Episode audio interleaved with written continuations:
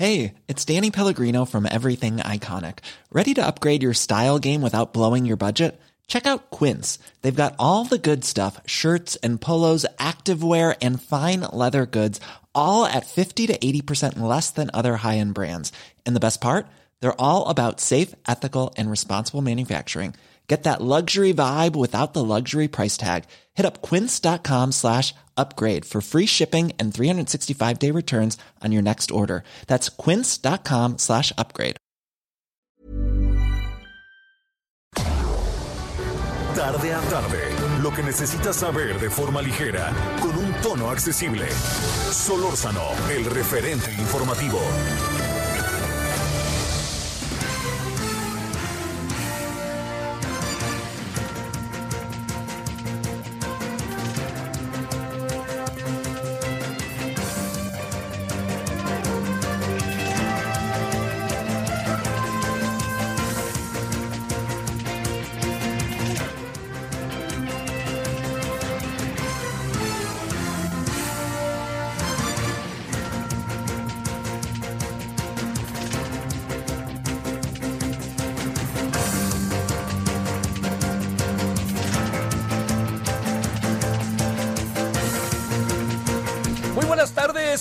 Usted? ¿Cómo la anda pasando en este puente que anda ahí a todo lo que da? Este eh, es el último puente del año, eh, creo, hasta donde alcanzo a apreciar. Sí, porque el 20 de noviembre no, no, no sé cómo funciona, pero mejor no dije. Este, no sé muy bien. Pero es de los últimos, eh, el último, penúltimo último puente del año. Eh, yo espero que haya pasado un buen fin de semana hasta ahora, que pueda pasarla bien, eh, lo, que falta del puente. Mañana hay que regresar a todo lo que da. Nosotros estaremos aquí como todos los días, de 4 a 6, de las 16 a las 18 horas en la hora del centro. Y estaremos también entre las, 10, y- entre las 21 horas y las 21, quin- las 21 horas y las 22.15 en la hora del centro en Heraldo Televisión. Bueno, mire, a ver, asuntos importantes. Se sacaron un puente de la mano, ahora sí que como dicen, como mago de chiste, la chistera. Conejo de chistera. Eh, estos hombres del, del- de la encabezados por el señor López Gatel, este, le diría que, que dijeron, no, pues un puente para que, no sé, ¿no? De luto y de repente se les ocurrió, ¿no? Así, pues si querían tomarse tres días, se lo hubieran tomado y ya.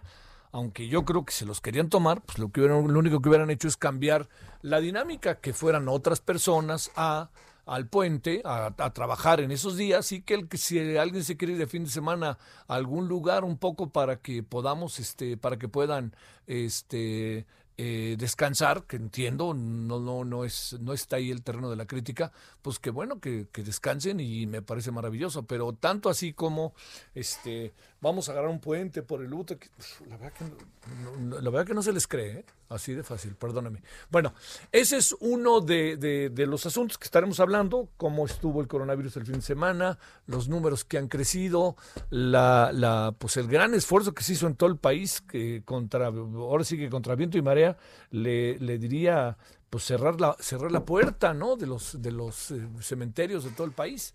Y por eso algo que fue muy interesante es que hay registro de que muchas personas habrían eh, eh, celebrado muertos, la fiesta de muertos, si usted quiere, en sus propias casas. Y esto fue importante, sobre todo en algunas, eh, en algunas comunidades, algunos lugares en donde ha habido, como se sabe bien, una, eh, hay, una tradición muy marcada, ¿no? Y hablo de la Ciudad de México, Miski, por ejemplo, para decirle algo, pero hablo de todo Michoacán, que es un asunto que siempre tiene mucho, guerrero, en fin, pero entonces, pues, este, la gente está metida en su casa y ojalá sí sea y ojalá sí hayan celebrado muertos. Bueno, este es una, este es, este es el, el- el- el tema, ¿no? El puente. Pero yo creo que todos sabemos bien que el gran tema que está hoy rodeando a nuestro país, pues tiene nombre y apellido, aunque no sea directamente nuestro, ¿no? Que es el de las elecciones en Estados Unidos. Las elecciones están, eh, están los candidatos porque allá se puede hacer campaña hasta el último minuto, están a todo lo que dan, ¿no? Toda esta noche, ayer, están acá, est- están terminando, digamos, para decirlo en el, en el, en, el dicho político, pues estamos en el sprint final, así de fácil. A ver, ¿qué es lo que puede pasar? Que esto es lo que digamos, los muchos escenarios que están enfrente. Yo diría que hay algo de inédito en la elección, porque, digamos, no hay antecedentes de que eh, tuviéramos una elección en la cual eh, uno de los contendientes allá en Estados Unidos, acá sí los hemos tenido, pero que haya una elección en la cual uno de los contendientes decidiera, así de fácil, eh, desde antes y planteara que no van a, que podría no aceptar el resultado.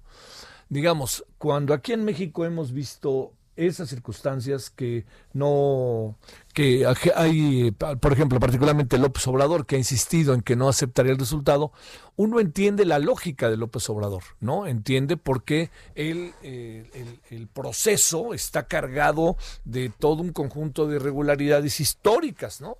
Entonces, cuando él dice, este es un proceso que yo no voy a reconocer, pues bueno, ya lo vimos, se hizo presidente legítimo, por eso la broma un poco es que no se puede ser presidente en México, no hay reelección, pues él ya fue presidente legítimo y ahora ya es presidente constitucional, pero un poco, lo digo, la broma, dejémoslo a un lado, lo importante aquí es que el, eh, el, eh, eh, el, presidente Trump ha, ha insistido por diferentes medios que no está de acuerdo. ¿En qué no está de acuerdo? Que este es el gran asunto.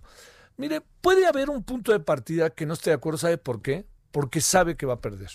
O tiene elementos para pensar que eventualmente podría perder. Entonces está sacando la cabeza rápidamente antes de que pase cualquier cosa. Bueno, eso es lo primero. ¿Qué es lo segundo? Lo segundo es que para, para manifestar su, su, inconformidad o para manifestar eh, lo que tiene que ver con que él no va a aceptar el resultado, llama la atención del tema directamente, que este es muy importante, de la forma en que se están enviando los votos. A ver, le voy a dar un dato que vale la pena estamos arriba de, ya de casi 100 millones de votos que se han llevado a efecto, que se han aplicado a través del sistema postal. Entonces, se aplican a través del sistema postal y llegan a las diferentes colegios electorales para que los, los cuenten y luego al final acabe teniendo el conteo final. Algo que es muy importante que, que hay que reiterar y decir es que las elecciones de Estados Unidos no las gana necesariamente el que más votos tenga. La gana el que más estados de la Unión Americana gana. Y en los estados de la Unión Americana hay un todo o nada. Si yo gano por 50 votos contra 49, todos los delegados de ese estado, que tienen que ver con la densidad de población que tienen, así se, se, este, se establece, todos esos delegados son para mí. O sea, no son en proporción de 50 y 49, son 100% para mí. Es el, to, es el todo o nada, así tal cual. Entonces, estas tres variables. Uno, un presidente que está lanzando de antemano la idea de que no lo va a reconocer eh, por el sistema postal. Dos, la gran cantidad de votos que se van a emitir vía el sistema postal, que ya se están emitiendo, y que esos votos, ojo con eso es muy importante, no se van a poder abrir luego, luego, o sea, necesitan todo un tiempo, por eso se insiste que la elección si no hay un resultado mañana verdaderamente contundente en favor de uno de los dos candidatos, el viernes que se abren, la, al final se le ha permitido a Pensilvania, entre otros estados, abrir este, las urnas y todo lo que tienes para el próximo viernes, entonces el viernes podríamos ya saber quién ganó si la elección estuviera muy eh, pareja. Pero la elección muy pareja como yo le he dicho varias veces, van a aprender de México, voto por voto, casilla por casilla. Así de fácil. Entonces, este proceso que le estoy haciendo referencia es sumamente importante porque la gran cantidad de variables que intervienen hacen de la elección inédita. Más allá, nomás cierro aquí con lo que quiere, con lo que compete técnicamente, déjeme repetirlo. Uno, el tema no perder de vista que uno de los candidatos, el presidente, ha anunciado que podría no reconocer los resultados. Dos, que buena parte de los votos se llevan en efecto a través del servicio postal. La razón pues, tiene que ver con la pandemia, entre otras cosas. Eh, dos, ahí me quedo. El, servicio postal estadounidense está reconocido como uno de los más efectivos en el mundo. Ojo con eso. Y tres, que el resultado no necesariamente se va a conocer el día de mañana en la noche. Así de fácil. Entonces, estas variables lo hacen inédito. Punto y aparte. La otra cuestión que es muy importante que veamos es que el proceso electoral de Estados Unidos va a determinar rumbo de país para los próximos ocho años, ¿por qué? o por lo menos para los próximos cuatro. Hay muchas especulaciones de que si la salud de Trump aguanta y si la salud de Biden aguanta. En ambos casos, los dos tienen candidatos a la vicepresidente, presidencia, eh, si no jóvenes, fuertes, con una buena condición física, para decirlo claro, se ven jóvenes y en el caso de Kamala tiene más que ver, Kamala tiene más que ver con la con todo lo que es hoy hasta cierto punto la sociedad estadounidense. Si no se lanzó con todo el día del debate con el señor Pence, se pudo haber debido por una política de contención o para no armar ahí un relajo, vaya usted a saber, ¿no? Pero lo que sí es importante que usted lo sepa es que hay una variable en donde se define en verdad que mucho, muchas cosas importantes para el país en la elección de mañana. ¿Qué se define como importante? Una es que entre Trump y Biden hay una diferencia estratégica en términos de cómo gobernar el país. Hay una diferencia en donde a qué apunto yo y a qué apunta el otro candidato. O sea, ¿qué es lo que a mí me importa y qué es lo que le importa al otro candidato? A veces en Estados Unidos no necesariamente hay tantas diferencias entre los candidatos. Aquí hay una gran diferencia que la marca hasta cierto punto Biden con sus políticas, su entorno y lo que ha hecho a lo largo de su carrera política, pero sobre todo las diferencias las marca Trump porque realmente es otra forma de gobernar el país en todos los sentidos. Entonces, dicho esto, aquí hay algo que bueno, por ningún motivo se puede perder de vista. Eh, estamos ante una eh, ante una elección que pudiera marcar un rumbo eh, nuevo para muy probablemente un, rumbo nuevo para los Estados Unidos o para consolidar el proyecto de Donald Trump. Esto está clarísimo. Sí son dos proyectos diferentes en muchas cosas, en otras al fin y al cabo es Estados Unidos. ¿Qué es lo primero que tendría que ser, para poner otro punto y aparte? ¿Qué es lo primero que tendría que hacer el presidente ganador, sea uno u otro? Es buscar la manera de conciliar, porque hay mucha polarización interna. ¿Qué marca la polarización interna? Las grandes diferencias sociales y las diferencias económicas. Estados Unidos tiene altos niveles de pobreza, no perderlo de vista, pero ha, revivido por decirlo de alguna manera, quiere decir que no estaba muerto, ahí estaba, las diferencias raciales y además la brutalidad policíaca y temas de derechos humanos que en Estados Unidos en algunos casos no se están respetando. Entonces, quien gane va a tener que buscar la manera, yo diría, ¿no?, de conciliar esta polarización. Si gana Trump, no soy muy eh, optimista de que este hombre pueda abocarse a que haya una conciliación. Pero si gana Biden, Biden tiene clarísimo que algo tiene que hacer. Lo tiene clarísimo Biden. Sabe muy bien Biden que hacerlo significa simple y sencillamente atender, estar y ver este futuro estadounidense del corto plazo y del mediano plazo. ¿Por qué? Porque es evidente que su triunfo podría generar una mirada incluso del mundo diferente hacia los Estados Unidos. Y le deje, déjeme contarle un aspecto más para que podamos tener una idea de lo que nos puede venir. Son dos cosas. Una, México, espéreme tantito, ahorita le digo, pero la otra que le quiero decir es, ante la eventualidad del triunfo, debido a la polarización de Biden o de Trump, antes es, ante esas eventualidades, tenemos el escenario que ya le he repetido. Trump no reconoce, Biden reconoce la derrota en caso de que así fuera, etcétera, ¿no? O sea, hay dos miradas del proceso electoral. Pero ¿sabe qué puede pasar? ¡Pum! Las huestes y las bases.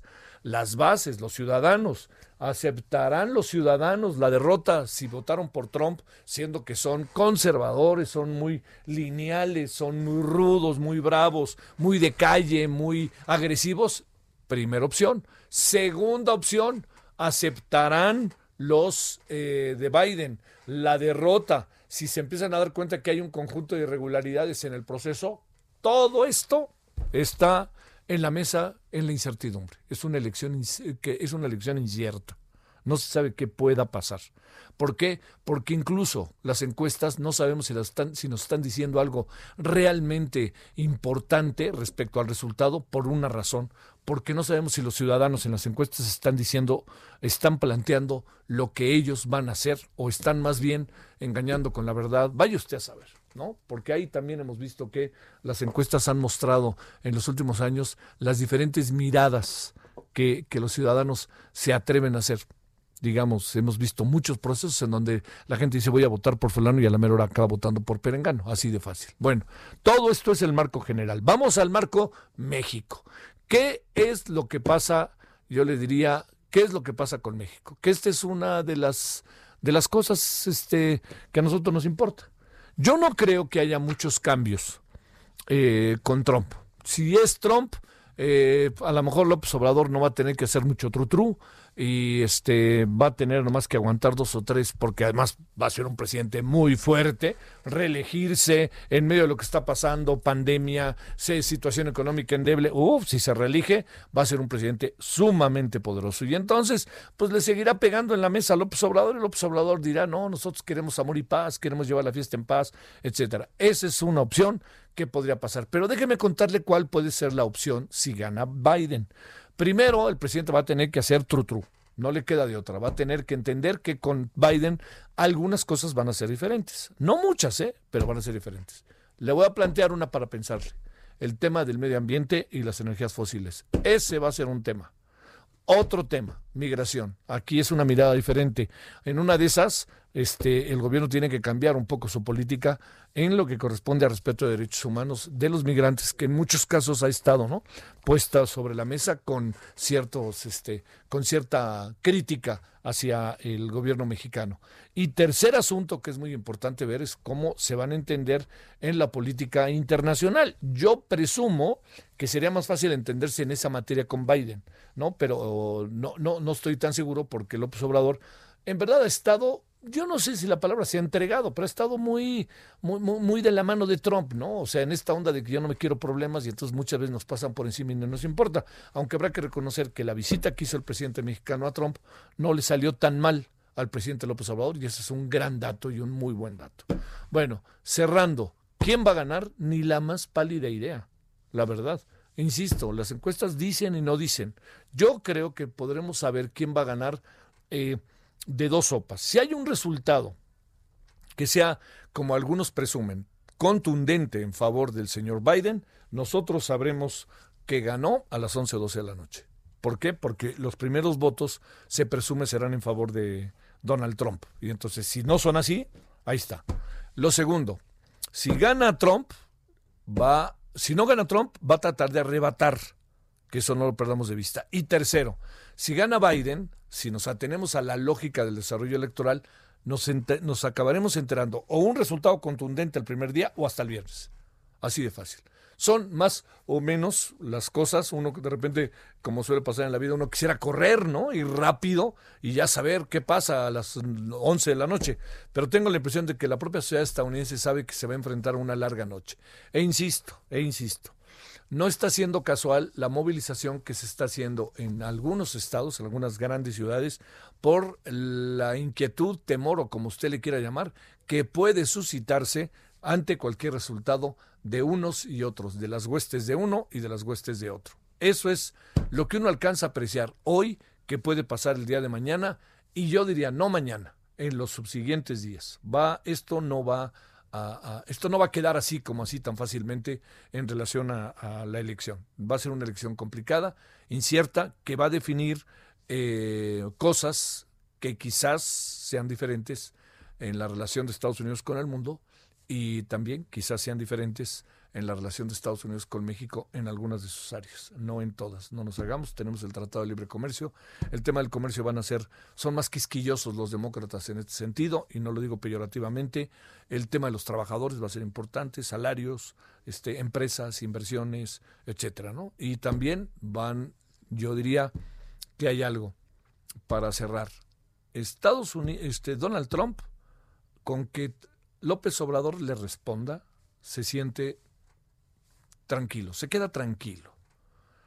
Yo no sé si Joe Biden basta solamente con que responda este, con que responda López Obrador. Yo creo que va, a haber cosas que no estamos viendo ahorita que se van a, revisar internamente, que no se están viendo ahorita, que se van a acabar revisando a la hora en que todo esto se echa a andar. Bueno, oiga, pues así las cosas, ahora sí que así las cosas. Yo tenía un programa hace años en MBS que se llamaba Así las cosas. Fíjense, en FM Globo se llamaba Así las cosas. Luego le pusieron a un programa por ahí Así las cosas. Pude haber este hablado de mis derechos de autor, pero se llamaba así las cosas, tuvimos ahí como dos, tres años. Bueno, oiga, pues este, aquí andamos agradeciéndole que nos acompañe. Eh, ya le digo el fin de semana, pues en algún sentido todavía no se acaba, tómesela con calma si puede. Este, pues si anda, si anda entrándole, si, si puede echarse unos tacos y todo está bien, ¿no? Echarse una todavía. Si anda a dieta, pues ahora sí que allá usted. Y este, pues ahora sí que la dieta empezó el lunes cuando debe haber empezado el martes porque hoy es feriado, Bueno, oiga, aquí andamos y este, bueno, sacamos un buen puntito con los Pumas, ¿eh? Estuvimos más cerca de lo que yo hubiera imaginado, mis chivas. Y este, gacho el Cruz Azul y eh, pues ni hablar. El América, pues, pues sí. Entiendo que hay muchos medios que lo odian, muchos medios que lo quieren de manera desenfrenada, pero pues, es un equipo que cuando debe estar está y eso hay que reconocerlo. El Guadalajara trae ahí un lío entre COVID y la indisciplina que ya a estas alturas. Es que estos muchachos, ¿cuánto, cuánto ganará uno de estos muchachos de las Chivas? A ver, yo le voy a hacer una, una, un supón, como dirían. ¿Cuánto ganará el, la Chofi? Que es increíble que un jugador tan bueno sea, no corre, solo cuando se le antoja. Pues eso es, eso no es ser profesional. Bueno, pero ¿sabe cuánto creo que puede ganar? Vamos a suponer. Medio millón de pesos al mes. Que creo que puede ser poco, ¿eh? 475 mil al mes. Imagínese, un muchacho que, pues si viniera de extracción humilde, de repente tiene esto, porque además le dan una lana así, hace un anuncio, otra lana si hace un, este, un, eh, un, bono de compensación, otra lana por si este, mete un gol, otra lana por, y además si va a comprar un coche se lo venden a mitad casi o, o un 25% más barato, no, no, pues digo, hay que, hay que ordenar, hay que empujar al máximo a los futbolistas, a los deportistas de alto rendimiento, sobre todo algunos deportes, a que tengan la mayor de las conciencias, en verdad. No le pido conciencia social, pero sí conciencia de ellos, de ellos mismos y de su entorno. Bueno, le cuento, este, le cuento algunas cosas muy en breve. Eh, ah, bueno, mire, le puedo decir nada más que eh, ya son 94 los millones de, estadounidenses que ya han votado, que ya votaron por correo. Joe Biden cerra su campaña en Ohio y Pensilvania. Trump sale, bueno, se salió de Florida para buscar apoyo en Carolina del Norte, Pensilvania, Wisconsin y Michigan. Pensilvania es joya de la corona, ¿eh? Y Ohio, Ohio, porque allá en Ohio hay algo que es importante. Dicen que el que gana Ohio gana la elección.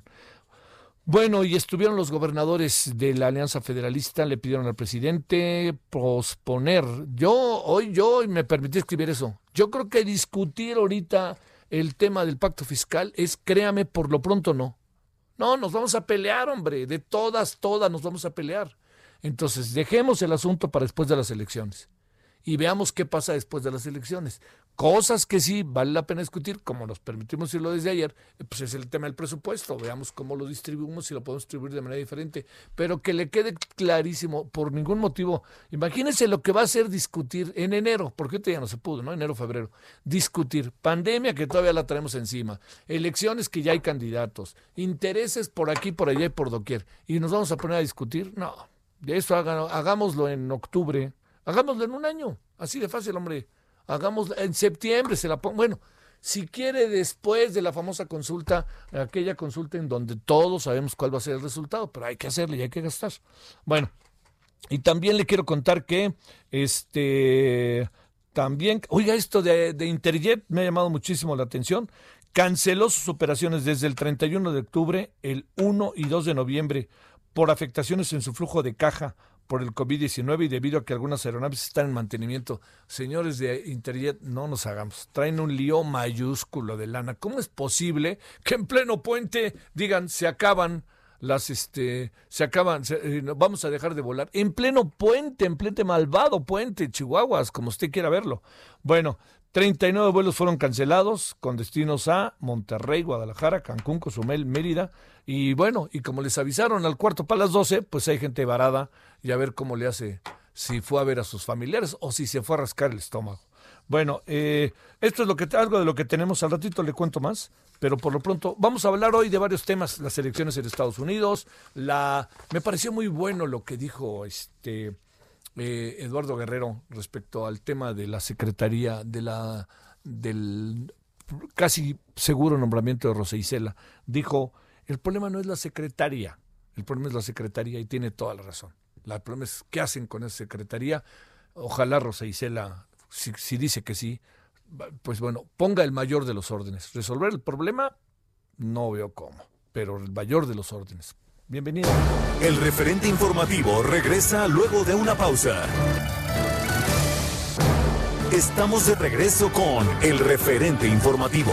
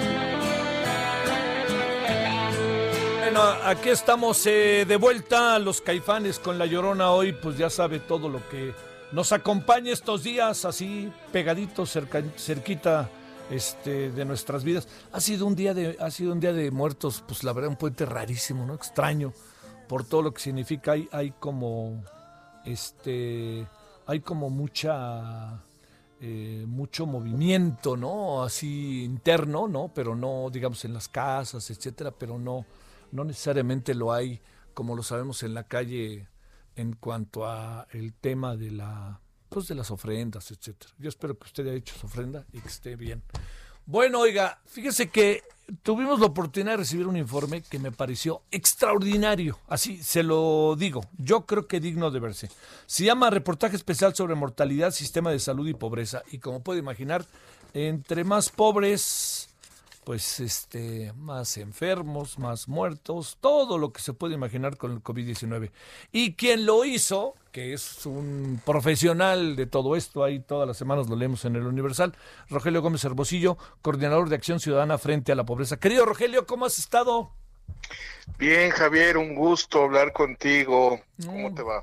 Oye, este, pues sí te confieso que me quedé eh, sorprendido, como ya se dice, ¿no? Con el, con el informe. A ver, primero, vamos a hacer una cosa. ¿Quién, cómo poder conseguir este informe? Porque yo creo que este reportaje especial habrá mucha gente, académicos, pero también estudiantes y muchas personas que quisieran tenerlo. ¿Y de qué se trata este informe? Mira, está en nuestra página, en la página de Acción Frente la pobreza que se encuentra frente a la pobreza.mx y también pueden llegar a través de nuestras redes, ya sabes, Facebook, Twitter. Somos frente a la pobreza en Facebook, frente a pobreza en Twitter. Es, es tratar de hacer un recuento de la situación de, de mortalidad y sobre todo darnos cuenta que muchos de estos fallecimientos que estamos viviendo por años son evitables, son prematuros y afectan más, como bien dijiste, a quienes viven en pobreza y que por eso es tan importante que contemos con un sistema de salud que sí funcione y que sirva para todas las personas. nuestra idea es hacer un, un llamado a partir de esta durísima realidad que ahora con el COVID evidentemente nos tiene a todos como en una situación como muy particular, como bien dices, como raro, pero Oye, muy doloroso también. A ver, este, perdóname, otra vez digamos dónde se puede conseguir, que esto es importante. Frente para... a la pobreza.mx es nuestra página. Perfecto. Ahí en- entran y ahí luego lo que está en la parte de publicaciones. Sí. A ver, la acción ciudadana frente a la pobreza. ¿cuál es, eh, Rogelio, cuáles son los hallazgos? Algunos de ellos, híjole, perdón, pero revisándolo me parece que son un poco previsibles. Pero más allá de ello, ¿cuáles sí. son los hallazgos? Mira, básicamente lo que nosotros estamos tratando de colocar es que el nivel de mortalidad que hay en México tiene una parte evitable.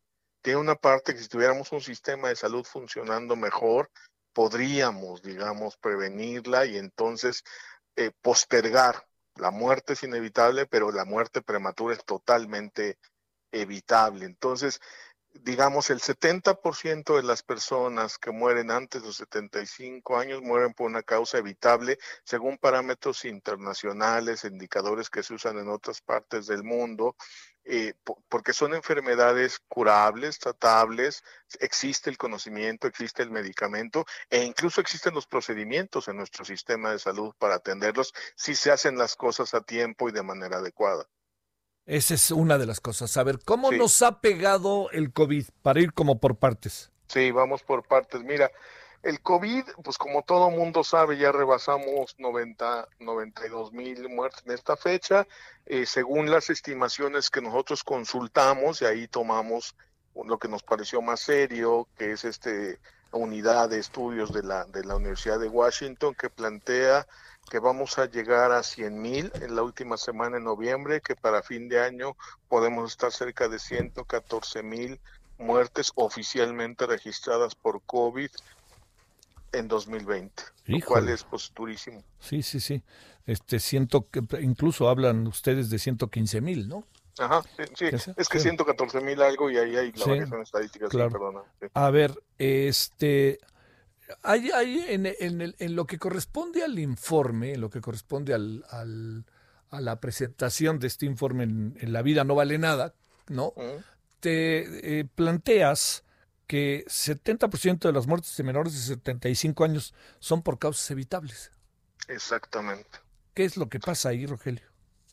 Pues mira que tenemos un sistema de salud que ha abandonado toda su capacidad preventiva, que tenemos muchas personas fuera de los sistemas de salud y que muchas veces eh, el sistema de salud no reacciona adecuadamente para todas las personas, sobre todo para quienes tienen los servicios eh, de menor calidad. Y ese es el problema, que en México, pues aunque la salud se reconoce como un derecho humano porque lo es, en la práctica no todos recibimos los mismos servicios de salud de la misma calidad, depende por un lado de capacidad de pago, por supuesto quienes van a servicios privados, pero aún quienes van a servicios públicos no es lo mismo eh, ir a los servicios de Pemex en donde hay 13 mil pesos por persona de presupuesto a ir a las unidades de medicina familiar del IMSS Bienestar que están en las zonas rurales donde hay 1.080 pesos por persona o ir a, a las unidades de salud que atienden a la población sin seguridad social, antes era Seguro Popular, ahora es el INSABI, pero digamos,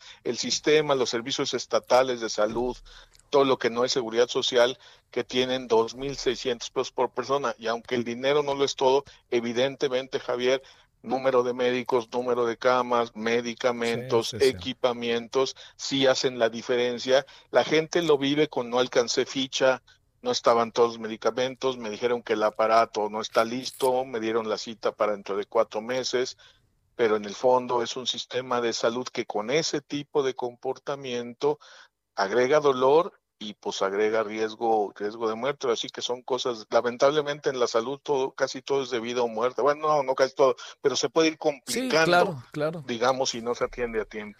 Oye Rogelio la parte que corresponde a, a, a estos temas de, de, de esta inevitable identidad pobreza extrema sinónimo de muerte. Es es correcto este silogismo pues mira e, e, es la verdad es que lo que el escándalo es que sigamos teniendo esas muertes, Javier. O sea, sí. no son tantas en el peso, por eso no es nota, ¿no? O sea, en, en, estos números grandotes, ¿no? De los cientos de miles, de los 700 mil, o este año que vamos a llegar a un millón, pues no son tantas. Pero lo que pasa es que es un escándalo que la gente, que haya mujeres que mueran de parto, que mueran por dar vida, porque la mortalidad materna es la muerte de la condición más extrema de no acceso a servicios, porque no hay ninguna explicación, digamos, para, para morir de parto. O sea, todo, ni siquiera es que sea un tratamiento sofisticado, ni siquiera es que requiera un médico súper especializado. Los casos que tienen riesgo pues, tienen cómo tratarse si se atienden a tiempo, si se detectan a tiempo, se canalizan a los hospitales donde se pueden hacer básicamente las cesáreas, digamos, que ese sería, sería digamos, el punto. Por eso, o la mortalidad infantil, morir, muerte infantil por enfermedades respiratorias, por enfermedades eh, digestivas, como se llaman, pues por, ¿no? Uh -huh. Eso, eso es, ese, ese, esas es las cosas que en el mundo, Javier, se discuten cuando uno está hablando de combatir la extrema pobreza, si tú oyes la discusión en la ONU, cuando oyes así todas estas cosas de la Fundación Gates, etcétera, ¿no? Combatamos el paludismo, combatamos claro, la mortalidad claro, claro, materna ajá. por enfermedades infecciosas. Bueno, que eso pase en México, pues es así como un escándalo. Ese es, ese es el punto.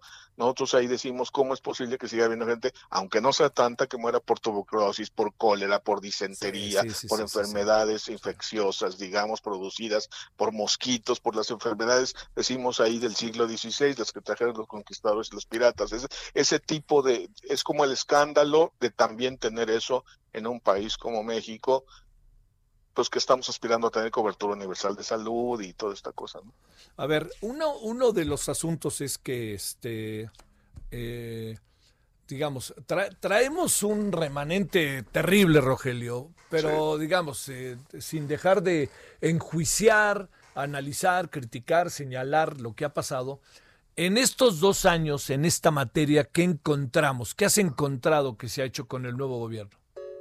Mira, lo, lo, que pasó es que sí teníamos una situación muy, muy complicada. Se anunció un cambio muy importante. Se dijo que, que, que, con razón, me parece a mí en parte, que el Seguro Popular no funcionaba y que ahora con el INSABI, ahora sí se atendería a todas las personas sin, sin costo, eh, todos los servicios médicos y medicamentos gratuitos, que iban a llegar los medicamentos. Y pues estamos en la promesa porque ahorita, digamos, también está el asunto de que con la pandemia ciertamente eh, todo entra en una situación como de emergencia distinta, pero, pero no hay una mejora en atención y quizá el dato que es más elocuente, Javier, el que habla por sí mismo, es que no se destinó más presupuesto para salud y no se destinó más presupuesto para salud de los que menos tienen. Y esos son hechos, ¿no? Porque al final todo se todo funciona, no es que el dinero resuelva, pero si no hay presupuesto, ciertamente uno ya sabe que no va a funcionar. Entonces, para lograr equidad, para lograr que la salud llegue a quienes más lo necesitan, pues sí se requería refinanciar el sistema de salud que atiende a quienes menos tienen, y eso no está pasando. Sí. Es muy triste, pero así es. La desigualdad esa que te conté de los números, sí. de hecho, de hecho los números que te di, los 13 mil para Pemex y los mil para las comunidades indígenas o 2.600 para quienes no tienen seguridad social, son la proyección del gasto por persona del presupuesto 2021, Javier. Es lo que propuso el gobierno para este año. Para, digo, para el, en este presupuesto para el próximo año. Oye, y ahí agreguemos otra variable, que es la variable de, eh, digamos, obviamente, todo esta, toda esta pesadilla cotidiana se concentra en el sur del país. Exactamente, o sea, eh, donde hay más precariedad en los servicios de salud, donde están más descompuestos, donde las unidades cierran, en fin, no llegan los médicos, etcétera, se concentra en el sur, en el sur del país y, y se nota, digamos, en las eh, en la dinámica de atención a las enfermedades o en, algunos casos en la, en la mortalidad. Ciertamente el tipo de mortalidad que tenemos en México, las dos principales causas, Javier, pues atraviesan todo el país porque son la diabetes y, la, y las enfermedades del corazón, muy relacionada con la, con la hipertensión. Que, que ahí el punto de lo evitable, Javier, es que esas dos cosas no son mortales, bueno, son mortales en último término, pero digamos, no a los 50, no a los 60, se pueden controlar, existe, existe el procedimiento, existe el medicamento, existe, digamos, la manera de postergar eh, la muerte, que pues, es inevitable en cualquier caso. Pero, pero ahí es, el punto. Lo que mostramos, los que mostramos también en el estudio, es como en muchos eh, estados, por ejemplo, pusimos ahí Chiapas y, y Guerrero, eh, no hay detección oportuna y, ya que detectan a, la persona que tiene diabetes o hipertensión, no hacen las pruebas continuas que tienen que hacer para el control. En un caso que es, una, es un piquetito de sangre para medir hemoglobina, ¿eh? no es una cosa ahí ni costosa ni compleja. Digo, tiene, pero me explico, nada que ver con las hemodiálisis y con todo lo que viene después y no se atiende. Y en la hipertensión, pues es medir la, es medir la presión, o sea, es ir al consultorio y que te la midan. Entonces, no hay control posterior en, la, en el 50, en el 60, en el 70% de los casos. Entonces, no es casualidad, pues, que venga la muerte prematura, que, la, que muchas personas a los 60 ya estén muy mal, muy envejecidas y con muchos padecimientos, lo cual no es la tendencia del mundo, que es otro dato que ponemos ahí. Como muchos países, pusimos el ejemplo de Japón porque sí da, pues da, da envidia de la buena, dicen, ay, porque bueno, pero ciertamente Japón queda lejos. Pero pusimos China, pusimos Chile, donde claramente en los últimos 20 años han, han mejorado su expectativa de vida y México creo que subió menos de medio año. y tuvimos dos años, los pasados, porque eso se mide, ¿no? Con tiempo, eh, que, que, bajamos. Por la, pero eso tiene que ver con, y esa es la otra, tiene que ver con la violencia, porque como se mueren jóvenes, está bajando hasta los años de expectativa de vida. Pero no hemos mejorado en 20 años, con y sin violencia. Y eso sí tiene que ver con el sistema de salud, Javier, porque de eso es nuestro estudio. Al final es sobre muerte, pero para llamar la atención sobre cómo la, la salud debe ser una prioridad nacional. Sí. Oye, y agreguemos otra variable ahí, que digo, es muy obvio, pero es importante reiterarlo, eh, agreguemos la pandemia, ¿no? Que entonces... No, por este, supuesto. Es una tormenta perfecta. la pandemia está ahí de, de, fondo en todo, pero fíjate Javier, lo que muestra el estudio es esto que comentábamos, 115 mil muertes y con si se, se cumple la, la proyección muy seria, muy sólida que hacen en la Universidad de Washington, ya vamos en 92 mil, pero traemos esto que eufemísticamente está llamando muerte excesiva, que es que en realidad si comparas lo más o menos el año pasado murieron 705 mil personas, tenemos esta tendencia de poco más de 700 mil, se le llama indicador demográfico, ¿no? Hay una expectativa de muerte, mientras no logremos mejorar nuestra expectativa de vida, pues es la expectativa de muerte. Bueno, este año vamos a llegar a un millón, o sea, traemos 281 mil más, es decir, 281 más, más en 2020, de las cuales solo, por decirlo así, 115 mil van a ser COVID. 165 mil, ahorita no sabemos de qué es. Algunas podrán ser COVID no reconocido, pero muy probablemente otras sean esto que estamos platicando, cánceres no atendidos, diabetes no atendida, en, fin, toda una serie, hasta muerte materna, traemos ahí el dato con, con la vigilancia epidemiológica de la Secretaría de Salud que muestra que hasta la mortalidad materna está creciendo este año. Oye, lo cual no es COVID exactamente, no sé si me explico, claro, claro. toda la complicación del sistema de salud. Sí, planteamos nosotros la semana pasada ahí en el, aquí en los noticiarios eh, el, el, el, tema de las otras muertes. O sea, ¿qué quiere decir las otras muertes? Eh, no todos, no todos se están muriendo hoy por COVID, ¿no? No. Que eso es importantísimo verlo y, mucha gente se muere por no quiere ir a, a este a, los hospitales, no la tratan y eso ahí se va sumando, ¿no?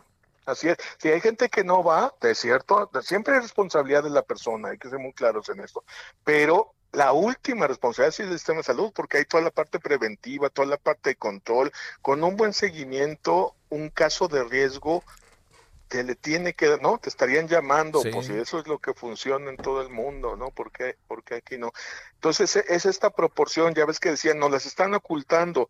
Pues yo no sé si nos están ocultando algunas muertes de COVID. Lo que sí sé es que COVID es la punta del iceberg de, eso que dijiste muy bien, las otras muertes. Sí.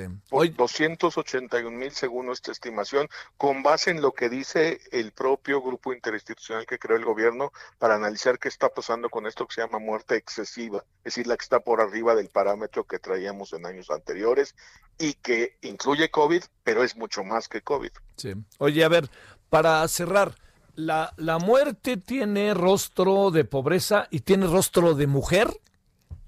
Sí, en parte por, por algunas de las enfermedades, aunque también ahí ciertamente la expectativa de vida de las mujeres es un poco, es un poco mayor, pero esta muerte, eh, esta muerte evitable materna, que es un escándalo, o sea, no cumplimos la meta del milenio en 2015, no hemos llegado ni en 2019 a, a donde debimos haber llegado en 2015, es una tragedia. Y luego está el cáncer cervicouterino y de mama, que son totalmente tratables, totalmente ya curables, obviamente si las cosas se hacen a tiempo y de manera adecuada, y pues son las, las dos principales causas de muerte de mujeres en, en, en, nuestro país. En ese sentido, sí, Javier, y es, pues es muy, es muy doloroso, sobre todo la muerte por dar vida es como una gran contradicción, ¿no? No, no, pues, sí, pues, pues, es la vida llevada al punto más anticlimático que uno pudiera imaginar, ¿no? Así es, y este muy absurdo porque, porque es totalmente evitable. Lo que queremos llamar la atención es que no es un asunto, hay, hay muertes para las que la ciencia médica no ha llegado a tener la solución y o el sistema de salud no está preparado. Ponle que la ciencia de vanguardia, se están haciendo estudios, en algún caso pueden ser curables. Eso, ok, no está, se entiende pues, ¿no? Pero las que tienen sus manos la ciencia médica y el sistema de salud en sus protocolos, procedimientos, medicinas en el cuadro básico, es, eso es la muerte evitable cuando sucede generalmente antes de los 75 en la mayoría de las enfermedades. Ya después es un parámetro internacional el que estamos usando ahí. Sí, eso de los 75 años. Te mando un gran saludo, Rogelio, y el agradecimiento que estuviste con nosotros. No, pues a ti, Javier, un gusto. Y recordar a la gente, quienes quieran verlo, se lee rápido. Sí, ¿eh? Entristece, sí indigna y ojalá actuemos por el tema de salud ahí enfrente a la pobreza.mx.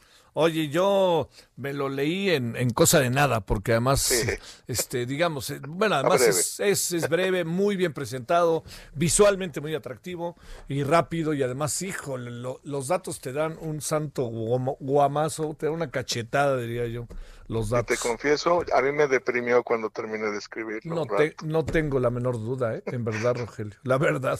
Yo creo que no te. Oye, yo me hubiera deprimido desde que más. Porque ya, ya medio sabías lo que venía, no te hagas. No, pues sí, yo sabía, estaba, manejaba todos los datos, pero ya ponerlo todo junto y el día que, en el momento que lo acabé dije, vamos a soltarlo, sí. sentí muy feo, porque es muy triste esto y muy indignante, pero ahí por eso, por eso escribí, no queremos denunciar a nadie, esto no es contra personas, hagamos algo por arreglar el sistema de salud ya, entre todos porque además todo el mundo tiene responsabilidad. ¿eh? Sí, y esos son los datos. Ahora sí que no, no otros datos, son los datos. Así es. Gracias, Rogelio. Chao, Javier. Un abrazo. Muchas gracias, Rogelio Gómez Hermosillo, coordinador de, Acción Ciudadana frente a la pobreza. Eh, es un documento que es fácil de leer, fácil de acceder. Ya le dimos todos los datos, cómo lo puede conseguir. Ojalá, en verdad, ojalá le eche una miradita. Estudiantes de áreas sociales, no de todas las áreas, eh, especialistas, eh, académicos, todo. Yo creo que yo creo que no hay quien no lo deba leer, en serio, sobre todo quienes se encuentran en el proceso de educación, el que está en la educación, ya sea cursando la escuela o este dedicado a todo lo que tiene que ver con los fenómenos sociales y la pobreza. Bueno, Carla Benítez, vámonos contigo hasta Guerrero. Cuéntanos cómo estás, Carla.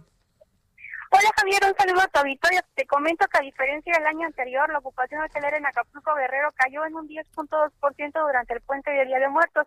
De acuerdo a la Secretaría de Turismo Municipal, en comparación con 2019, los cuartos ocupados llegaron apenas al 32.8%, cuando anteriormente la ocupación era arriba de los 43 e incluso más del 50% de habitaciones ocupadas. De manera general, los principales destinos turísticos de Guerrero alcanzaron el 40.5% de ocupación hotelera durante este fin de semana largo. Cabe mencionarte, Javier, que por disposición del gobierno estatal, los destinos turísticos del llamado Triángulo del Sol solo pueden mantener ocupados el 50% de sus habitaciones totales.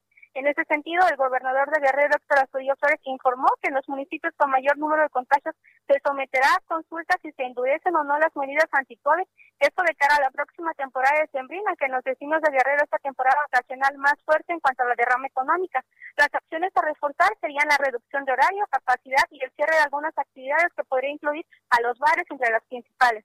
Los municipios en donde se realizaría la encuesta son Acapulco, Chilpancingo, Cihuatanejo, Iguala y Zitaco, que son los principales destinos que pues ahora sí que concentran la mayor eh, número de casos activos. Hasta este día, Javier Guerrero acumula 22.269 contagios, 2.253 muertes por COVID y 82 casos nuevos. Y el estado se mantiene en semáforo naranja luego de que en septiembre retrocediera el semáforo epidemiológico amarillo precisamente por el repunte de contagios. Ese es el reporte que te tengo hasta ahora, Javier. Sale, muchas gracias y buenas tardes, Carla. Buenas tardes. Saludos, allá está Chilpancingo cayó 10.2% era el puente de muertos. ¿Sabe qué? Perdónme, yo sé que es mucho lo que cayó, pero yo esperaba que cayera más. Sinceramente, pensé que el guamazo iba a estar, pero a todo lo que da. Lo está, ¿eh? Pero yo creí que iba a ser más fuerte. Y agréguele que Interjet suspende sus vuelos del puente, pues imagínense nomás. Bueno, pausa.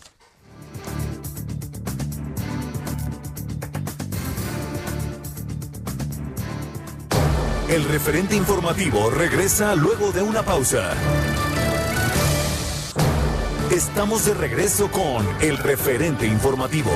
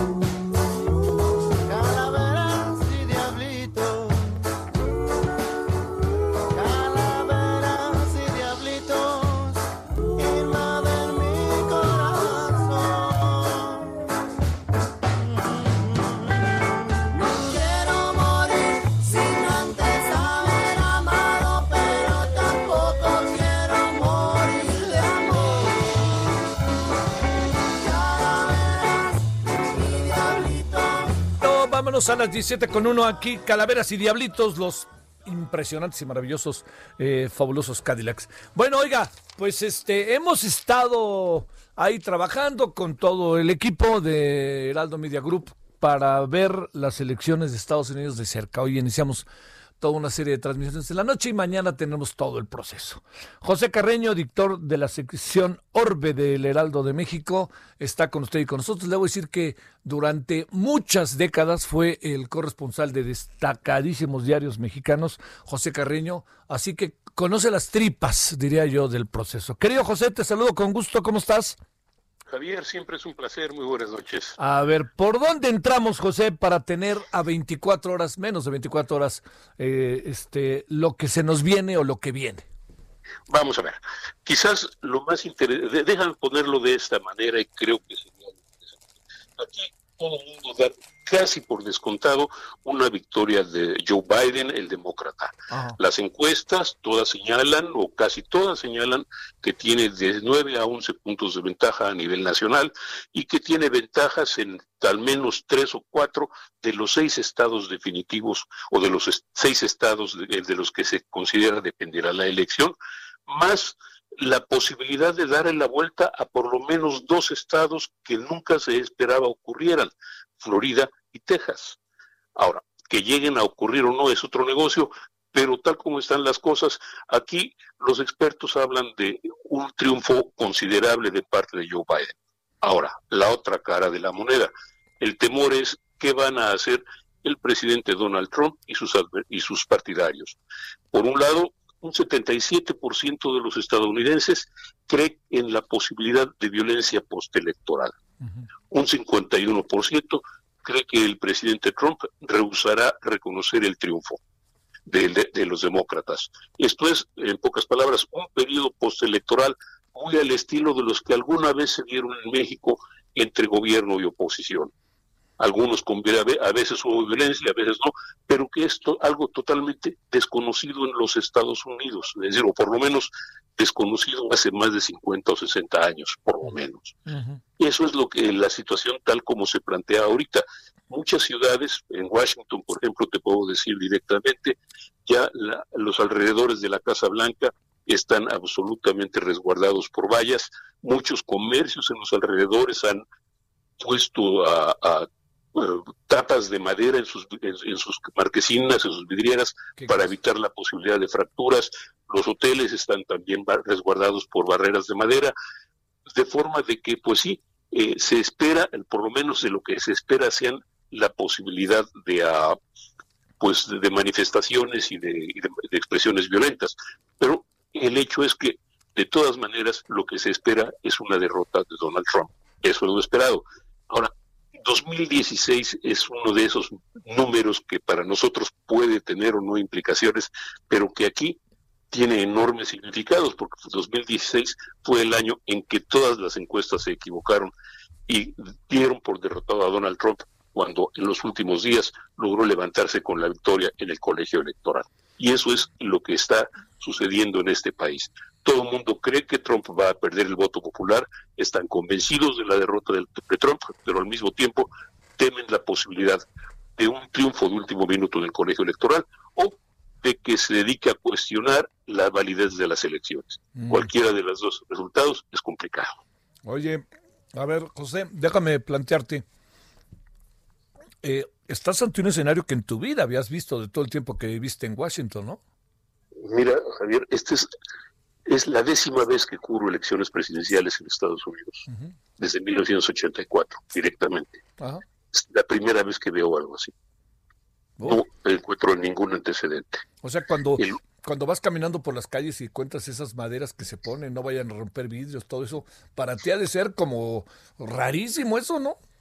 Mira, solo lo vi ¿Te acuerdas, no sé, te acuerdas aquellas, ah, en aquella época de las grandes manifestaciones antiglobalistas, así de, los ayer principios de los años 2000 o fines de los 90, eh, aquellas grandes manifestaciones ah, contra, contra el globalismo, contra la globalización, etcétera, eh, es la única vez en que lo vi y ni, y ni entonces había tal uh,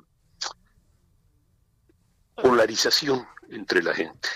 porque los, eh, porque ese es el problema, los Estados Unidos están polarizados. Sí. Oye, la otra, eh, se da por descontado el triunfo en el voto, no en lo que corresponde a los estados. Tú, con tu experiencia, José, con lo que has visto, ¿hay un escenario similar de hace cuatro años o las condiciones son distintas? Hillary Clinton no es Biden, y no lo digo ni para bien ni para mal, y hay toda una corriente interna de opinión en Estados Unidos que quizás pudiera hacer pensar que este pronóstico del triunfo de, de Biden no es un asunto de, de, este, de simpatías ni cosa parecida, pudiera presentarse. ¿Qué alcanzas a ver, José? Mira, algo que eh, en, esta dicotomía de Trump y Biden se nos olvida, y en las comparaciones de paso también, a veces dejamos pasar que este, un intento de reelección como el que ahora encabeza Donald Trump es en realidad pues un referendo en torno a su actuación y a su persona.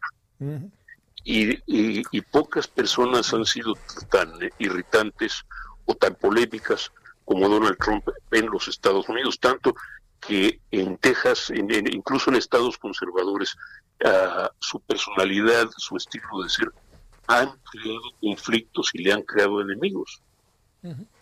Y eso es, eso es algo que no, no es tan frecuente, pero la realidad es, esto es un referendo en torno a Donald Trump. Y el referendo en torno a Donald Trump implica recordar que es una persona que ha tenido, que digamos que tuvo serios problemas con mujeres, que ha tenido serios problemas de retórica, que ha tenido un terrible manejo de la epidemia de COVID-19 y que sigue teniéndolo. Es decir, tal parece que el mostrarse eh, desdeñoso de la posibilidad de pandemia, desdeñoso de las posibilidades de contagio, fuera una expresión de valor personal. Y es lo que he estado tratando de poner de alguna manera en los mítines de, de campaña que ha desarrollado y todavía lo sigue haciendo hoy. Entonces, lleva doscientos veintitantos mil muertos, está peleado con todo el aparato científico de los Estados Unidos, con la mayoría de los, inmensa mayoría de los médicos, está, uh, sus partidarios mismos están resintiendo el golpe de la pandemia y él sigue eh, empeñado en la necesidad o en la decisión de no hacer caso de la pandemia, porque para él la economía es lo importante. Sí. Y quizá tenga razón, pero el hecho es que la pandemia está castigando a los Estados Unidos y está castigando a los estados donde que votan por Trump o que teóricamente deberían votar por Trump. Entonces la gente está juzgando esa parte. Señor Trump, usted está fallando en esto. Ese es el problema. Ajá. Oye, el otro, el otro tema que es, eh, digamos, eh, Joe Biden eh, al final da la impresión de que ha tratado de mantener como, a diferencia de Hillary Clinton, una presencia nacional, porque al final me da la impresión de que Hillary Clinton en las pasadas elecciones, yo creo que ella misma hizo confianza. No tengo la impresión de que esté pasando esto con Joe Biden, te lo pregunto.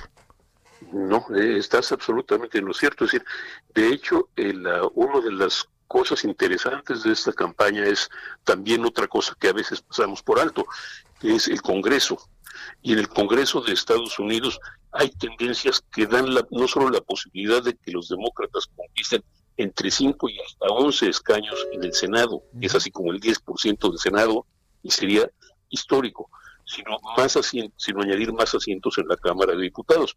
Ahora, eso es lo de menos. El tema real es que hay estados de los Estados Unidos donde los demócratas no esperaban triunfar. Ohio sería uno de ellos. Y hoy Joe Biden visitó Ohio, porque, ¿por qué no? Es un último momento de lograrlo. En los días pasados, Kamala Harris visitó Texas, un estado que nadie esperaba, que, que no ha sido demócrata en 30 años. Bueno, visitaron Texas y aunque los corrieron a patadas por, eh, de forma bastante desagradable, por decirlo de esa manera, la realidad es que es competitivo. La realidad es que Texas puede convertirse en demócrata o por lo menos lo que llaman un estado morado entre azul y rojo, entre demócrata y republicano. Claro. Entonces, están efectivamente ampliándose las cosas. A lo mejor no es tanto Joe Biden personalmente, pero sí las circunstancias, sí las condiciones. Y esas condiciones están aparentemente bien para los demócratas. Este, después de todo lo que has visto a lo largo de este, todas estas décadas, José, eh, te, te, sorprendería muchísimo que ganara Donald Trump? ¿Más que hace cuatro años? Yo creo que sería el, el principal sorprendido sería Trump, me da la impresión. Que ganara. Pero sí, yo, sí. yo te digo, a mí sí me sorprendería mucho todo, mira, todo es, no solo las encuestas, es el dinero, son las simpatías de la gente. Vamos, es, uh, son uh, personas que no esperarías fueran estuvieran simpatizando con, con, con, Biden, no simpatizan con él directamente, pero sí están unidos en contra de Trump. Uh -huh. es, ese es el punto. Es, no es tanto Biden, la gente está cansada de Trump.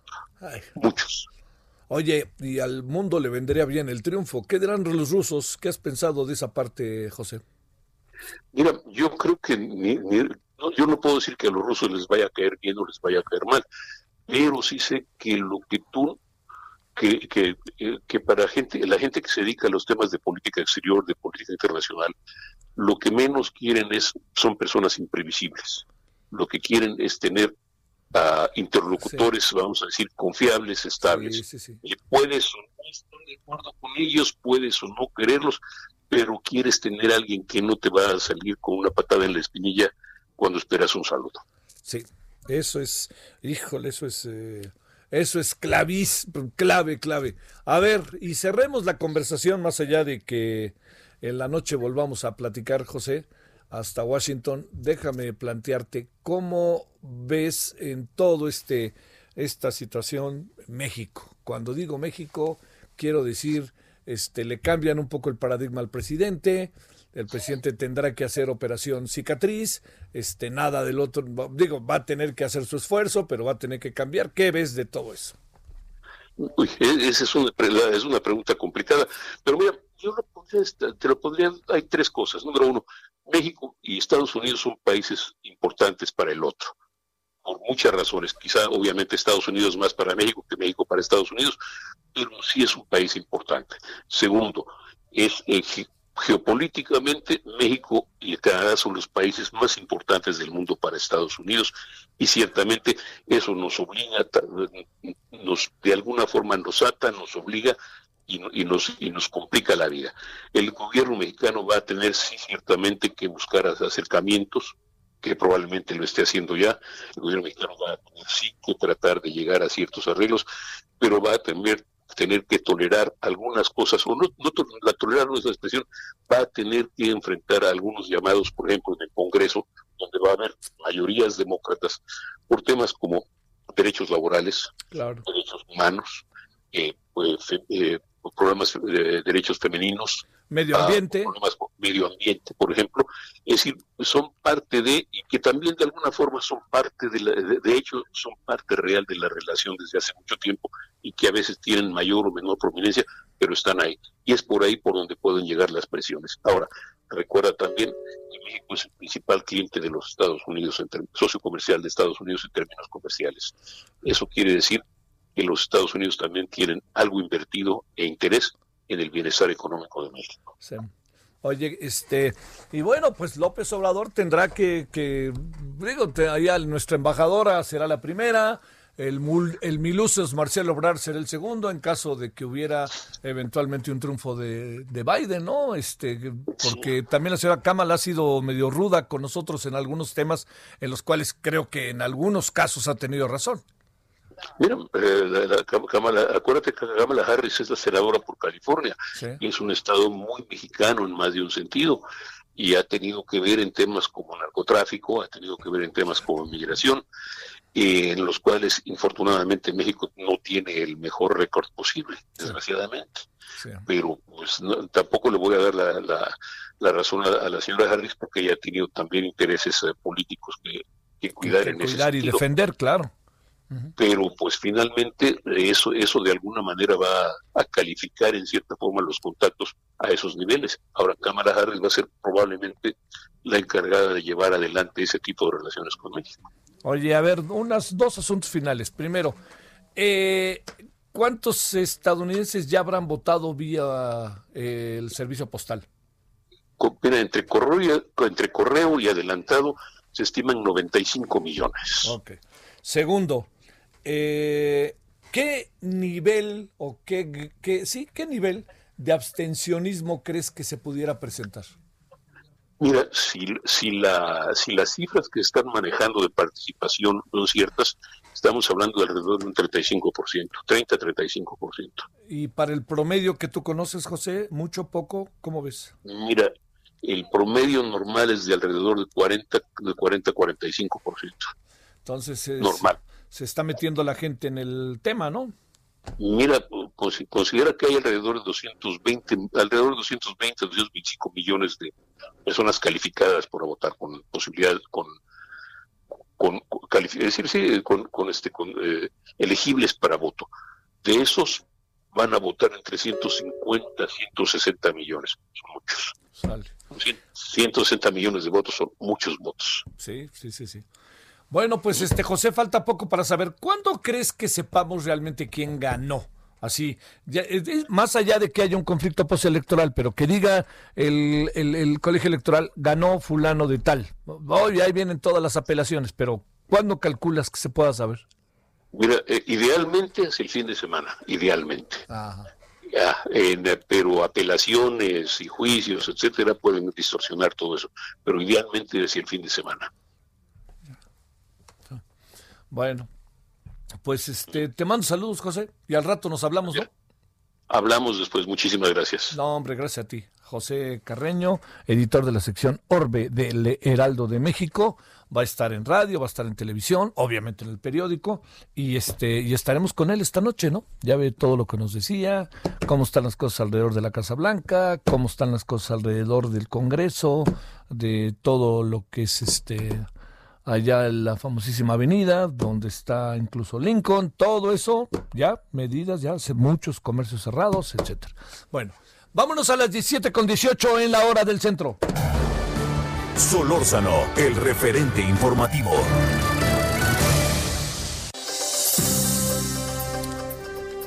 Bueno, vámonos hasta Veracruz. Eh, Juan David Castilla, ¿cómo estás? ¿Qué, cuéntame cómo van las lluvias por allá. Hola, ¿qué tal, Javier? Muy buenas tardes. Te saludo con mucho gusto también a todo el auditorio. Fíjate que han estado bastante fuertes por los recientes frentes fríos, incluso el desbordamiento del río Aguadulcita inundó 11 colonias en el municipio de Aguadulce. Esto debido a las fuertes lluvias que se han registrado por el frente frío número 11, registradas principalmente en la zona sur del estado de Veracruz, Javier. Eh, la Secretaría de Protección Civil del Estado eh, indicó que la fuente salió de su causa la madrugada de este 2 de noviembre, ocasionando afectaciones a las viviendas. Eh, se habla de más de 1.500 familias afectadas en distintas colonias y se calcula que los gigantes de agua superaron los 7 metros en 900 viviendas de dicho municipio que se encuentra en la región Olmeca del estado de Veracruz.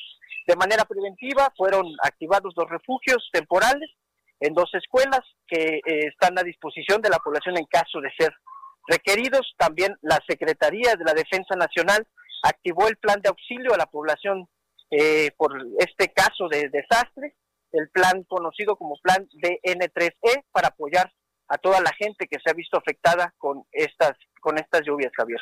También la Secretaría de Seguridad Pública activó el plan Tajín y esto para dar seguimiento a las afectaciones, para hacer una labor de verificación y posteriormente entregar los apoyos que sean convenientes. Y pues también comentarte que seguirá la alerta gris, toda vez que eh, en el estado de Veracruz hay probabilidad de que continúe lloviendo, que haya tormentas y esto sobre todo en la zona sur del, del estado, que es donde ha pegado últimamente muy fuerte, toda vez que hay también ya algunas carreteras, puentes, zonas incomunicadas en la zona de las Chuapas, de Uxpanapa y Coatzacoalcos. Javier. Oye, eh, ¿dónde queda el municipio de Aguadulce? Eh, no sé, de Jalapa o de Veracruz, Puerto, ¿dónde queda? Está ubicado muy cerca de las Chuapas, de Coatzacoalcos. Hacia el sur. Estamos hablando, sí, al sur, es la zona sur, colindante con otros estados de la República, y es una de las zonas donde siempre que hay ese tipo de lluvias tan fuertes, pues como están tan cerca de los ríos, Javier, pues hay inundaciones, hay un desbordamiento y lamentablemente muchísimas viviendas se ven afectadas con esta situación, Javier. ¿Cómo andan las ciudades un más grandes, pues, como sería el caso de Veracruz, Puerto y Jalapa? En Veracruz Puerto hubo rachas bastante fuertes de viento, eh, algunos árboles, algunas estructuras antiguas que cayeron sobre algunos vehículos, afortunadamente no hay lesionados. En Jalapa también, caída de árboles, eh, incluso un catrín muy grande de varios metros de altura que había sido colocado sobre la Plaza Sebastián Lerdo de Tejada frente al Palacio de Gobierno, también cayó durante la madrugada por estos fuertes vientos. Sin embargo, pues como te mencionaba, hasta este momento no hay personas lesionadas, afortunadamente, Javier. Te mando un saludo, muchas gracias. Un abrazote, Javier, buenas tardes. Gracias, Juan David. 17 con 21, 22, en la 17 con 22 en hora del centro. Solórzano, el referente informativo. Bueno, vamos con el mismo tema de las lluvias y el clima y ahí viene otro huracán, hay que ponerse abusados, ¿eh? todavía estamos en época hasta, hasta diciembre. Vámonos con eh, Armando de la Rosa, cuéntanos qué pasa allá en Villa, que además, híjole, otra vez la gente en lanchas para caminar de un lugar a otro en la propia capital del estado, ¿no?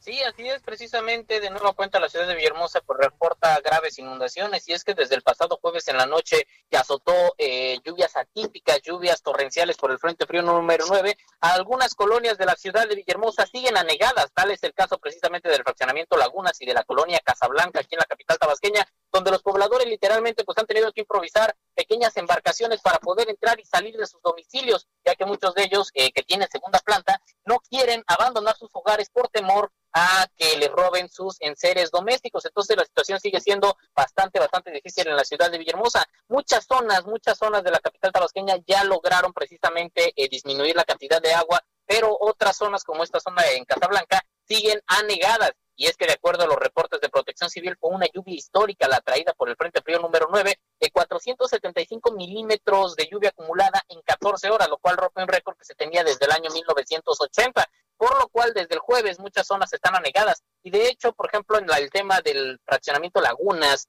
de Casablanca, el sector Las Torres de aquí de Villahermosa, el problema es que el agua ya lleva bastantes días encharcada y pues ya prácticamente se pudrió el agua, ya apesta y los pobladores pues, bueno, pues están desesperados porque las autoridades eh, les manden precisamente bombas para poder sacar esta agua de lluvia que los inundó. Este es el reporte. Wow, está fuerte eso, mi queridísimo este Armando, ¿eh? la verdad que está fuerte. Eh, y, y, todo el estado de alguna otra manera está igual, ¿no?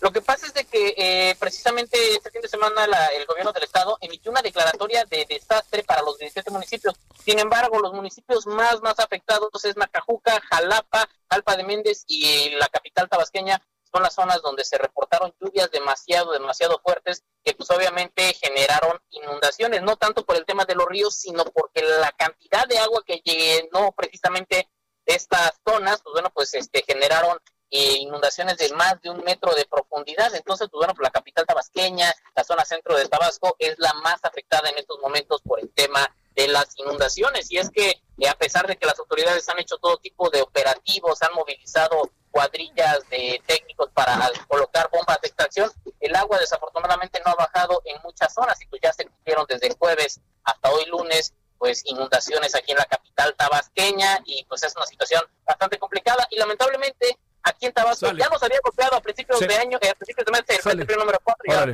Gracias. Pausa. El referente informativo regresa luego de una pausa. Estamos de regreso con el referente informativo.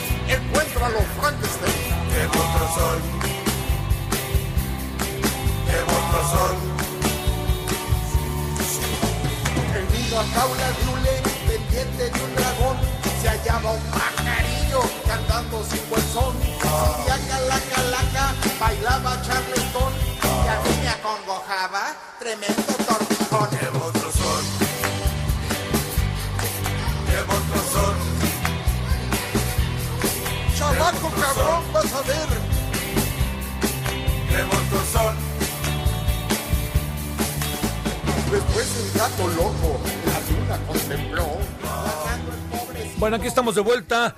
¿Qué monstruos son? El Lost Acapulco, un grupo bastante, bastante bueno, por cierto. Bueno, oiga, eh, bueno, aquí seguimos, eh, son las 17.32 en la hora del centro, estamos en Heraldo Radio, el referente. Eh, mire, eh, se le ha dado muchas vueltas, y me parece que con toda razón, a, lo- a los cambios que se suscitaron, que están, algunos ya se dieron, otros están en proceso, que tienen que ver con quién se queda en la Secretaría de Seguridad Pública. Y además también, en honor a la verdad, le diría, como que seguridad pública y ciudadana. La verdad, la verdad que uno sí pone cara de sorpresa después de cómo se comporta el señor, este, el señor Alfonso Durazo, ¿no? Parece que aquí no pasó nada, no marche. Bueno, vamos a ver. Eh, vamos a ver este asunto, cómo verlo y cómo interpretarlo. Eh, el maestro Ramón Celaya Gamboa, especialista en inteligencia y procesos de seguridad. Maestro Ramón, ¿cómo has estado? Javier, muy bien, buenas tardes, ¿cómo estás? Gracias por estar con nosotros. A ver, eh, primero, volvamos a entrar nada más porque anda en su, estuvo en su ceremonia del adiós, de despedir al señor Alfonso Durazo, y todo lo que nos contó fueron cosas buenas. A ver, ¿qué, qué vemos de eso? Mira, Javier, pues, pues la verdad la gestión de Alfonso Durazo eh, pues deja muchos claroscuros si bien eh, hizo algunos aportes, no todo fue malo, hizo algunos aportes, trató de hacer algunos cambios, específicamente en el sistema penitenciario, es donde vimos eh, algunos cambios positivos, en el mismo servicio de protección federal, que es esta área como de seguridad privada que tiene la Secretaría de Seguridad. Eh, y, bueno, algunos cambios administrativos al interior de la propia Secretaría de Seguridad. Sin embargo, bueno, pues las cifras no son adelantadoras. Eh, hay que recordar que en lo que va de la presente administración, llevamos más muertos que en la, en, la administración de pues tanto de Enrique Peña en el nuevo periodo como de Felipe Calderón. Entonces, pues las cifras no son muy buenas, eh, hay que decirlo, porque porque la incidencia creció y específicamente el homicidio doloso, que es el principal indicador de temas de violencia, eh, creció. Creció y si hacemos un comparativo en, fechas históricas, bueno, pues ahí, ahí lo tenemos, que es mucho mayor. O sea, digo, no, no, para plantearlo claro, eh, digamos, este, a ver, hemos cambiado, se han creado nuevas condiciones, se ha habido importantes avances. Toda esta verbalización mm, no la aprobamos, no está, no hay elementos para poner el visto bueno. Bueno, pues este, eh, ahora sí que como se quiera valorar, ¿no? Eh, faltan muchas cosas, eh, quedaron muchos pendientes dentro de la agenda de seguridad eh, específicamente lo que refiere a la consolidación de la Guardia Nacional, que es el principal brazo operativo de la Secretaría de Seguridad, que estaba al mando de Alfonso Durazo, y, y bueno, consolidar aspectos del Sistema Nacional de Seguridad Pública, como es el fortalecimiento de las policías locales. Una de las grandes debilidades que siempre han tenido todos los gobiernos, no nada más la presente administración, ha sido que han dejado abandonadas a las policías locales. En esta administración se implementó un modelo que se llama el Modelo Nacional de Policía y Justicia Cívica. Son buenas intenciones. Ese es uno de los grandes aciertos de Alfonso Durazo. ¿Cuál es el problema? El problema es que le recortaron los recursos por medio del Fortacer y otras asignaciones. Entonces, aunque sean muy buenas intenciones este modelo nacional de policía, sin recursos no se puede implementar. De hecho, a dos años bueno, a un año y medio más o menos de su implementación, no vemos ningún tipo de avance en esta consolidación del modelo porque no hay recursos y sin recursos no se puede construir ningún modelo de policía ya sea local o federal. Ah, bueno, a ver, este, el presidente tiene una propuesta en la persona de Rosa eh, eh, eh, digamos, yo diría una, una propuesta que sé que han que ha generado controversia, Rosicela Rodríguez, pues por, digo, como se ha estado en áreas de seguridad, pero para algunos no cumple ese perfil. El, problema es la secretaria futura o, el, o la propia secretaría o cómo cuadramos el asunto. Mira, yo creo, Javier, que a mí me gustaría destacar primero los aspectos positivos de Rosa Isela y después un solo negativo que le dejo, ¿no? A ver, venga. A ver, hay que hay que aplaudir que Rosa Isela eh, su designación a una mujer, porque somos un país tremendamente machista, con una, una cultura de, del favorecimiento hacia los hombres en todas las posiciones profesionales, y el simple hecho de haber designado a una mujer yo creo que ya es un gran avance. No es eh, la primer mujer secretaria, claro, a nivel federal sí, pero en los estados ya hemos tenido secretarias de seguridad pública pero bueno, es un gran avance. Segunda, es civil. Y creo que esto es lo más meritorio de la designación que hizo el presidente. En un momento en que la actuación de los militares ha sido polémica, ha sido controvertida, entonces el haberse decantado por una persona de carácter civil, yo creo que es un gran acierto del presidente.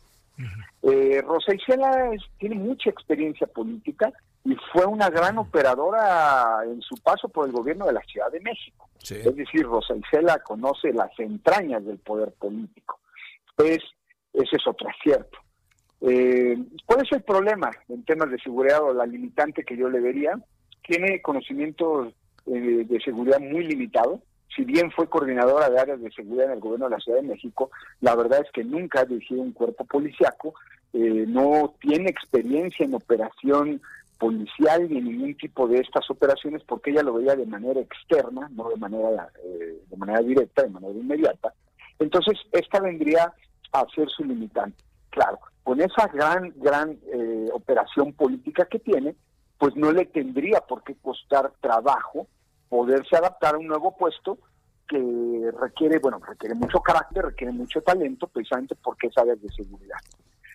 En lo que pasó por el área de puertos y marina mercante, bueno, pues fue muy corto tiempo. Ni siquiera tenemos elementos para, poder evaluar su paso, ¿no? Sí, sí, Entonces fue muy, muy poco el tiempo. Ahora, este, esta parte que dirías como la, la, la cuestionable tiene que ver con eh, qué, si está, si va a poder tener capacidad de maniobra para enfrentar eh, todas las eh, adversidades que se pudieran presentar, todo lo que ella tuviera que avanzar, qué es lo que hay ahí, que alcanzas a ver como un tema verdaderamente inquietante. Pues mira, Javier, yo le daría un voto de confianza a Rosa porque si algo ha demostrado en este tiempo es tener carácter. Cuando tú asumes un cargo de esta naturaleza, te enfrentas a resistencias internas, te enfrentas a presiones de, no nada más de actores internos, también de actores externos, porque eh, manejar la seguridad en, un país como México es muy complicado por el ecosistema en que se desarrolla la propia seguridad. Eh, yo el primer problema que le veo eh, como reto al que ella se va a enfrentar es consolidar a la Guardia Nacional como un, como un cuerpo de policía civil, pero que realmente es un cuerpo de policía civil. De acuerdo al artículo quinto transitorio de la ley que creó la Guardia Nacional, se dio una ventana de tiempo de cinco años para que este cuerpo quede consolidado. Ya llevamos dos. es decir, Rosa Isela va a cerrar la administración del presidente López Obrador y nada más tiene tres años para diseñar una estrategia para poder eh, volver civil a este cuerpo que en esencia es militar. Tres años es muy poco tiempo, porque si apenas eh, la Guardia Nacional está consolidado su reclutamiento y muchos de sus procedimientos y manuales de actuación, bueno, pues queremos decir que tenemos el tiempo encima, pero tenemos el tiempo encima para dos tareas. Por una parte, consolidarlo y volverlo realmente un cuerpo de policía civil, pero pues por otra parte, eh, diseñar eh, y, y relanzar una nueva estrategia en seguridad pues que realmente abata los ilícitos del país. Porque el, el problema de la Guardia Nacional, que es el brazo operativo de la Secretaría de Seguridad, que va a ser su eje de actuación con el que ella va a poder operar, pues realmente no está adscrito al 100% a la Secretaría de Seguridad, tiene muchos matices y, y muchos este altibajos que pues que, ponen en problema la operación policíaca por lo mismo de que una parte depende de Fuerzas Armadas, otra parte depende de la Secretaría, hay unos elementos que tienen presencia militar, hay otros que son los policías federales que pues que sobrevivieron a la transición. Entonces, eh, es, es complicado operar con un cuerpo que es tan disímbolo entre sí, que tiene policías navales, que tiene policías militares, que tiene policías federales y que bien a bien no está escrito a la secretaría que ella va a comandar. Oye, y, hay que reconocer que es una guardia más militar que civil, ¿no? Claro, claro, y esa ha sido lo que pues, muchos periodistas, comunicadores, expertos de los temas han considerado de que es una de las grandes debilidades de la Guardia Nacional, que bueno, en un principio así se diseñó, digamos, no es un secreto y tampoco es nada malo, porque mientras se capacitaba los elementos, se reclutaba, iban a echar a mano de todo este personal de Fuerzas Armadas para posteriormente regresarlo a sus cuarteles y continuar con sus labores constitucionales. El problema es que, Javier, llevamos dos años y no veo que en tres años eh, donde sea el mecanismo para poderlos ir reintegrando paulatinamente a los cuarteles, ¿no? Entonces ahí tenemos un serio problema. Y además este tengo la impresión de que no no no pues no ha cambiado el estado de las cosas, ¿no? Esa es mi impresión, digo, que creo que es una impresión, es una impresión generalizada, incluso en las mediciones, la que trae hoy el financiero, otras, cuando entra el tema de seguridad, esto se viene abajo, ¿eh? Claro, porque realmente, mira, eh, no puede haber desarrollo en un país si no hay seguridad. Y como México, como país, México ha apostado precisamente a detonar el crecimiento económico, a detonar la inversión extranjera, a, detonar precisamente una política tributaria que pueda dar viabilidad y, pueda sostener a las finanzas públicas.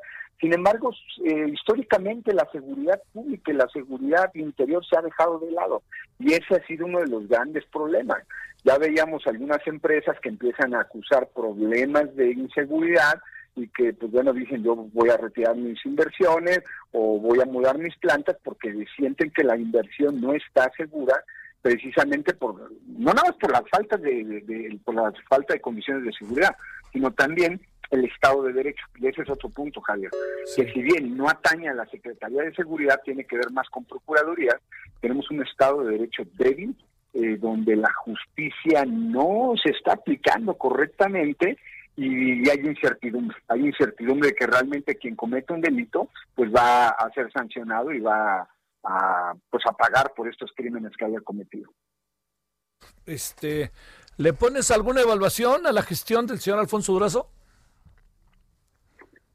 Pues yo le pondría regular. regular. Yo creo que no lo podemos reprobar, sería sería este es un poco irresponsable y reprobable porque no todo estuvo mal y sí, bueno, el propio modelo nacional de policía que lanzaron es muy bueno, claro, no hay recursos, hay fallas, y tuvo algunas eh, algunos aciertos, obviamente algunos errores, pero yo le pongo una calificación de regular, es decir, sí pasa, pero pues con calificación regular. Con un 6.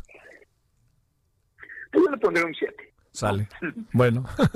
Maestro Ramón Celaya Gamboa, muchas gracias que estuviste con nosotros. Al contrario, Javier, como siempre es un gusto. Gracias, especialista en inteligencia y procesos de seguridad. Ahora las 17.45 en la hora del centro. Solórzano, el referente informativo.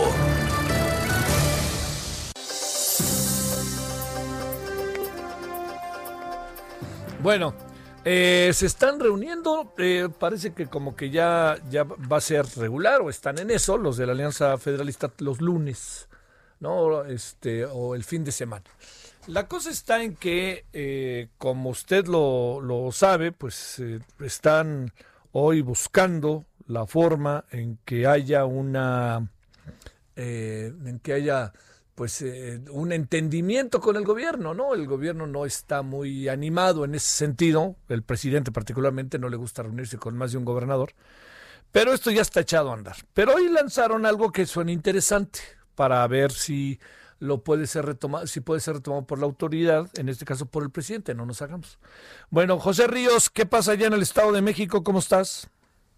¿Qué tal, Javier? Buenas tardes. Saluda a ti al auditorio. Pues sí, en efecto, como bien comentas, pues este lunes los gobernadores que integran a la Alianza Federalista eh, dieron a conocer otra carta que le enviaron al presidente Andrés Manuel López Obrador con una copia para los 32 gobernadores del país, donde advirtieron que el próximo año será extremadamente complicado para las finanzas estatales y municipales. Y pues bueno, por ello eh, solicitaron al presidente Andrés Manuel López Obrador posponer la discusión del pacto fiscal y enfocarse en el análisis para replantear el presupuesto de egresos del 2021. Eh, en esta misiva, pues bueno, los los 10 mandatarios de oposición insistieron en su postura sobre que ningún estado del país puede recibir menos recursos en términos reales que en el 2020. Eh, en el texto, pues apuntan que desgraciadamente la caída del gasto federalizado presupuestada para el próximo año afecta prácticamente a todas las entidades federativas y tendrá un efecto inmediato, por lo que, pues bueno, están urgiendo al Ejecutivo Federal que pues se discuta esto y después, pues bueno, la otra solicitud que es este la renegociación del pacto fiscal, pues se realice en unas más semanas de eh, más, más semanas adelante, pues esto con, con, la, con el argumento de que pues se tienen que posponer estas, estos análisis sobre la reforma del Sistema Nacional de Coordinación Fiscal porque consideran que será de largo aliento ya que requerirá el análisis de una reforma fiscal que aumente los recursos disponibles a distribuir. Por último, Javier, pues bueno, para lograr un análisis positivo al presupuesto federal del próximo año, los mandatarios también exhortaron a garantizar la inclusión de proyectos específicos de infraestructura, generar un fondo de estabilización en caso de que no se alcance la meta de recaudación federal participable, así como un fondo especial destinado a la atención de la contingencia por el coronavirus, el cual, pues bueno, han sido las exigencias de estos 10 gobernadores del país eh, desde que comenzó esta, esta, este intento de, pues, de separación de, eh, eh, desde un inicio con la Conferencia Nacional de Gobernadores y que, bueno, pues ahora, pues ya es la Alianza Federalista de Gobernadores. Ese es el informe que te tengo, Javier. Bueno, oye, ¿por qué salió la información allá del Estado? De México? Perdón, José.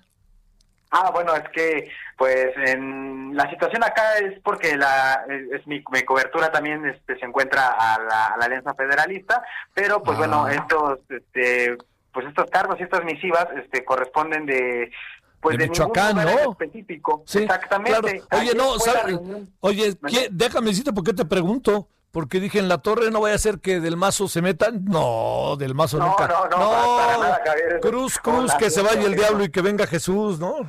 No, no, este sería otra. Ahí sería otra otra situación. No, no, de hecho, pues, es acá por la cobertura, pero pues también cabe destacar, Javier, que pues ayer este, algunos gobernadores de la misma alianza se reunieron, pero en el estado de Michoacán, donde pues bueno, también acordaron revisar el cambio de medicamentos como una manera solidaria ante lo que ellos acusan un posible desabasto. Ese es el informe que te tengo, Javier. Saludos, José.